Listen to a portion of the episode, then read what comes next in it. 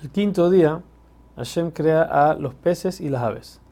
Entre los peces crea al leviatán, macho y hembra. Solamente que tuvo que matar a la hembra ya que si se reproducían eran tan grandes que iban a destruir el mundo. A estos les da la bendición de procrear, procrear y multiplicarse. O sea, no solamente tener una cría, sino tener muchas. Ya que estos animales son cazados para ser consumidos, entonces necesitan de la bendición para poder tener muchos.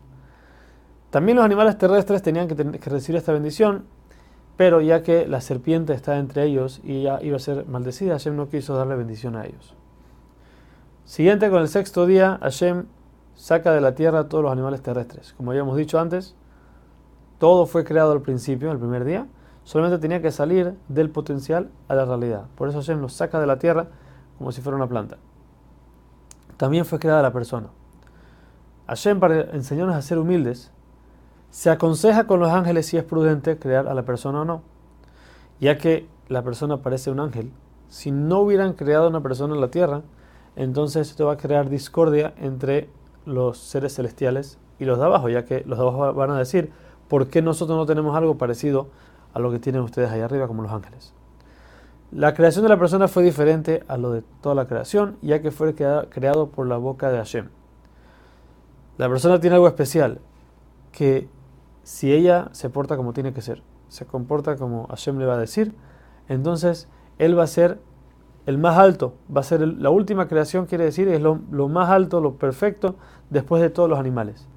Pero si no se comporta como tiene que ser, entonces al revés, le van a decir, tú eres lo último que fuiste creado, eres lo más bajo y los animales van a controlarlo a él. Hashem primero crea al hombre y después a la mujer. Al hombre se le ordena reproducirse, y conquistar, lo que no se le fue dicho a la mujer.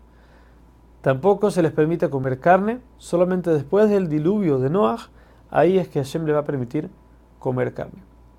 La Torah agrega una hei cuando dice Yom Hashishi, no como los demás días, Yom Hamishi, sino que agrega una hei extra. Esto nos dice que toda esta creación seguirá existiendo solamente si el día sexto, ¿qué día sexto? Se refiere al día 6 de Sivan en el futuro, cuando el pueblo de Israel va a recibir la Torah si el pueblo de Israel recibe la Torah, entonces todo este mundo va a seguir existiendo. Si no, vamos a regresar todo a como estaba en el principio, a Tohu Babou, en un desorden total.